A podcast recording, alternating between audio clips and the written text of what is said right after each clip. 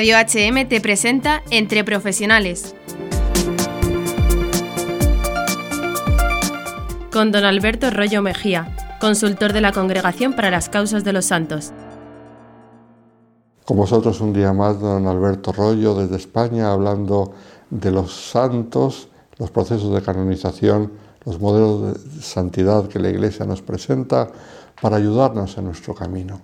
La Iglesia lo hace mm, por buscar un bien para nosotros, para que nosotros no nos desanimemos nunca y podamos decir que esto de la santidad es difícil, que no es para nosotros. Sería una gran tentación que el demonio le encantaría ponernos, le encantaría que esa tentación cundiese y nos hiciese efecto, el llegar a pensar que la santidad no es para nosotros, que eso es para unos cuantos, nada más. Por eso la Iglesia insiste en beatificar y canonizar a muchos, y muchos de distintas circunstancias y distintos países. A veces alguno ha podido decir, bueno, pero eso de la congregación de los santos es una fábrica de santos, salen muchos. es que no podemos olvidar que hay miles de diócesis eh, en la iglesia, y lo cual quiere decir mm, muchos lugares en distintos países, en distintas culturas, que les viene muy bien tener algún ejemplo de santidad, uno o varios para las circunstancias concretas de ese lugar. Y, hablábamos de aquel paso final para llegar a la beatificación y aquel paso final para llegar a la canonización de los milagros. Y sobre este nos tenemos que tener un poco más, porque claro, a alguno le puede costar creer que la Iglesia todavía pida esta prueba de santidad después de la muerte y por lo tanto una prueba que no se le pide al santo, que ya está muerto, sino que se le pide a Dios que confirme la santidad de esa persona a través de un milagro. ¿Cómo la Iglesia puede recurrir a estas cosas que parecen medievales todavía? Y sin embargo, no es así. Fijaos que la Iglesia tiene mucho cuidado con todo esto. Es muy exigente a la hora de probar posibles milagros. Por ejemplo, en el santuario de Lourdes, en Francia, como sabéis, donde van tantos enfermos pidiendo a la Virgen la curación o si no por lo menos eh, la, resignación y la paz en el corazón para llevar su enfermedad.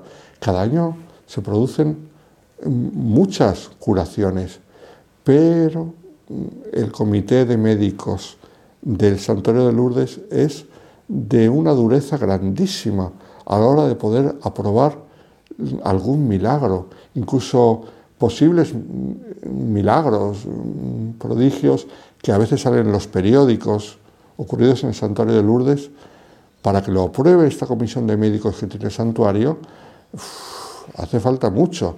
No, no, no, no, son ligeros para nada a la hora de, de aprobarlo. ¿Y qué es lo que tienen que aprobar? Pues en el caso de una curación, y en esto nos sirve igual para las causas de los santos, ¿qué es lo que hay que aprobar? Pues hay que aprobar, en primer lugar, que la enfermedad era, era grave, era importante. No basta una enfermedad cualquiera de, ay, tenía un resfriado y se ha curado. No, eso no. Tiene que ser cosas de una cierta sustancia, de una cierta mm, cualidad. Tienen que ser enfermedades, si no gravísimas, que te vayas a morir, pero enfermedades importantes. Segundo lugar, que mm, la persona invocó al siervo de Dios, estamos hablando ya de los procesos de canonización, pero lo mismo, puede ser que invocó, visitó Lourdes, visitó la gruta, se lavó en el río, o bebió agua de la fuente, o en el caso de algunos enfermos, muy enfermos, que no se pueden bañar en el río de Lourdes, pues se lavaron con el agua del río de Lourdes, etcétera, etcétera. O sea que lo que llamamos la invocación a la Santísima Virgen o al Santo ocurrió cuando se estaba en pleno momento de gravedad, no cuando ya a lo mejor se había empezado a curar, porque decir, no, ya se empezaba a curar, pero bueno, el milagro fue que, se curó más rápido. No, eso no vale, eso no se puede considerar milagro, se puede considerar una gracia, una gracia de Dios que dijeron que se iba a curar en seis meses y se ha curado en dos meses. Bueno, pues es una gracia de Dios, pero eso no es un milagro, si se han usado las terapias necesarias. No, tiene que estar el enfermo realmente enfermo. Y luego mm, se tiene que demostrar que no se utilizó ninguna terapia, como en muchos casos que no se utilizó terapia, o que se utilizaron terapias pero que no fueron eficaces. por lo que sea, esa terapia no fue eficaz. Eso lo saben los médicos, por eso los médicos son los que valoran estas cosas. La, la parte médica de un milagro no la pueden valorar los teólogos, ni los curas, ni las monjas. Eso lo valoran los médicos. Ellos saben si la terapia fue efectiva o no fue efectiva.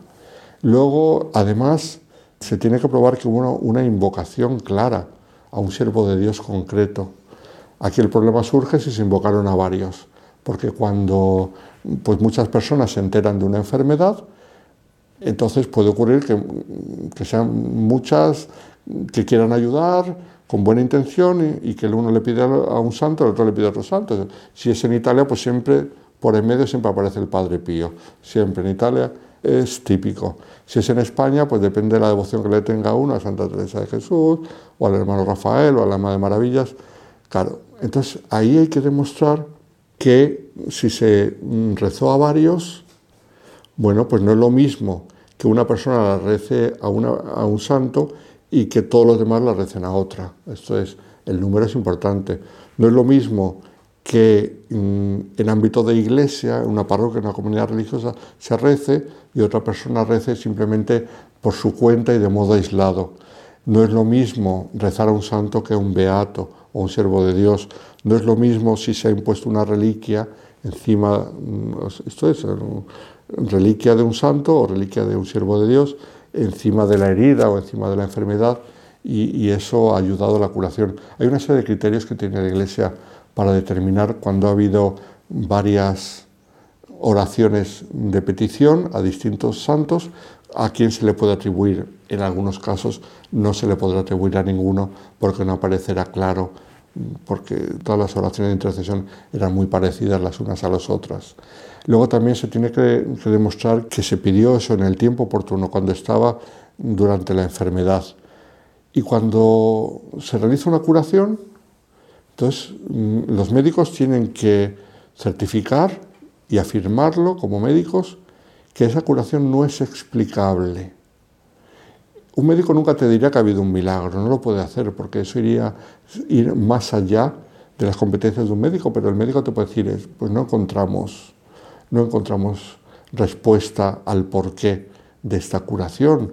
Mm, había que hacer una operación y no se hizo, y sin embargo se curó había que administrar esta medicina y no se administró. O se administró esta medicina, pero se sabe que mm, la curación tenía que durar en un arco de seis meses y de un día para otro se cura completamente. Esto no lo podemos explicar. Eso es lo que los médicos sí que pueden decir si honestamente se acercan al caso sin prejuicios, que no siempre ocurre, pero a veces sí que ocurre. Y luego la, la curación, nos dice la Iglesia, tiene que ser completa, duradera y sin, y sin restos, esto es, que, que, se vea, que se vea que realmente la curación es completa, es perfecta, y además que no se vuelva a representar, que no se vuelva a reaparecer mm, en el futuro. Por eso tienen que pasar años. Dependiendo de la enfermedad, pues a veces hay que esperar cinco años, a veces hay que esperar diez años desde que se produce un posible milagro, porque hay ciertas enfermedades que se pueden representar, hay ciertos tipos de, cáncer que se pueden volver a presentar al cabo de unos años y entonces hay que asegurarse de que no vuelve a reaparecer. Todo esto para las curaciones, pero a veces no son curaciones. Cierto es que la mayoría de los milagros que se presentan a la congregación de los santos son curaciones, pongamos el 98%. Siempre hay un 2% de casos que no son milagrosos. Algunos son muy conocidos, por ejemplo, los extremeños. Si me está escuchando algún extremeño de España, Extremadura, todos conocen el caso de San Juan Macías. El caso de San Juan Macías, el milagro que le llevó a la canonización, fue un caso de multiplicación del arroz. Sí, en un comedor para pobres, allí en Extremadura, un día concreto en el cual mm, había muy poquito arroz, faltaba arroz, y la fila era interminable. Entonces se encomendaron la intercesión de que entonces era beato, siervo de Dios, Juan Macías, y empezaron a sacar cazos de arroz de aquella cacerola, y aquello no se acababa, y seguían, y seguían, y seguían sacando arroz, y aquello no se acababa. Y entonces No solamente comieron todos los que estaban, sino que sobró arroz en gran cantidad. En mucha más cantidad sobró arroz de la que al principio había. Pero esto no son historias de, gente ingenua, esto no son cuentos de viejas, esto es real. Esto se probó con testigos directos en el proceso de canonización de San Juan Macías y esto es lo que le llevó a la canonización y otros casos por el estilo, para que veáis que no solamente hay casos mm, de curaciones, pero también hay otro tipo de casos. Ciertamente son menos habituales. Hay otro tipo de casos que la Iglesia no los puede considerar para un proceso de canonización, que son los milagros espirituales o milagros morales. Esto es que uno se ha convertido, que uno se ha empezado a tomar en serio el camino de la santidad, que uno ha abandonado su vida de pecado.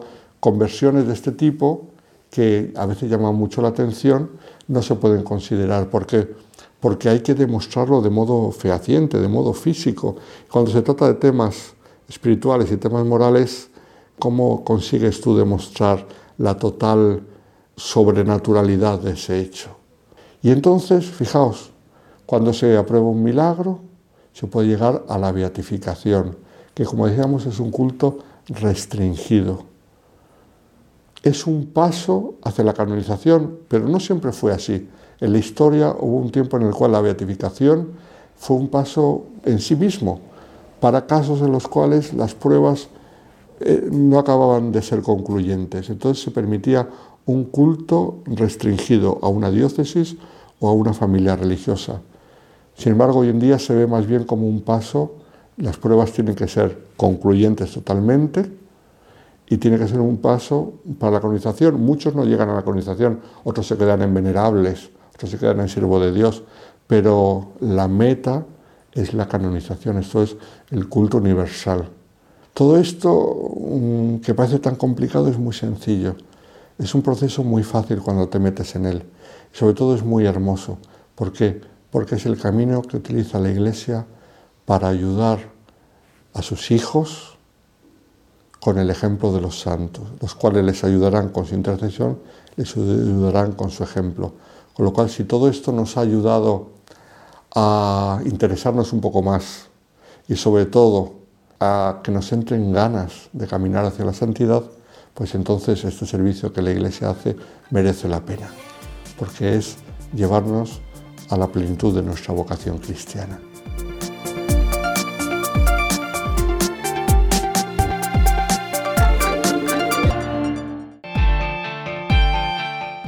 Has escuchado el programa de Entre Profesionales, aquí en Radio HM.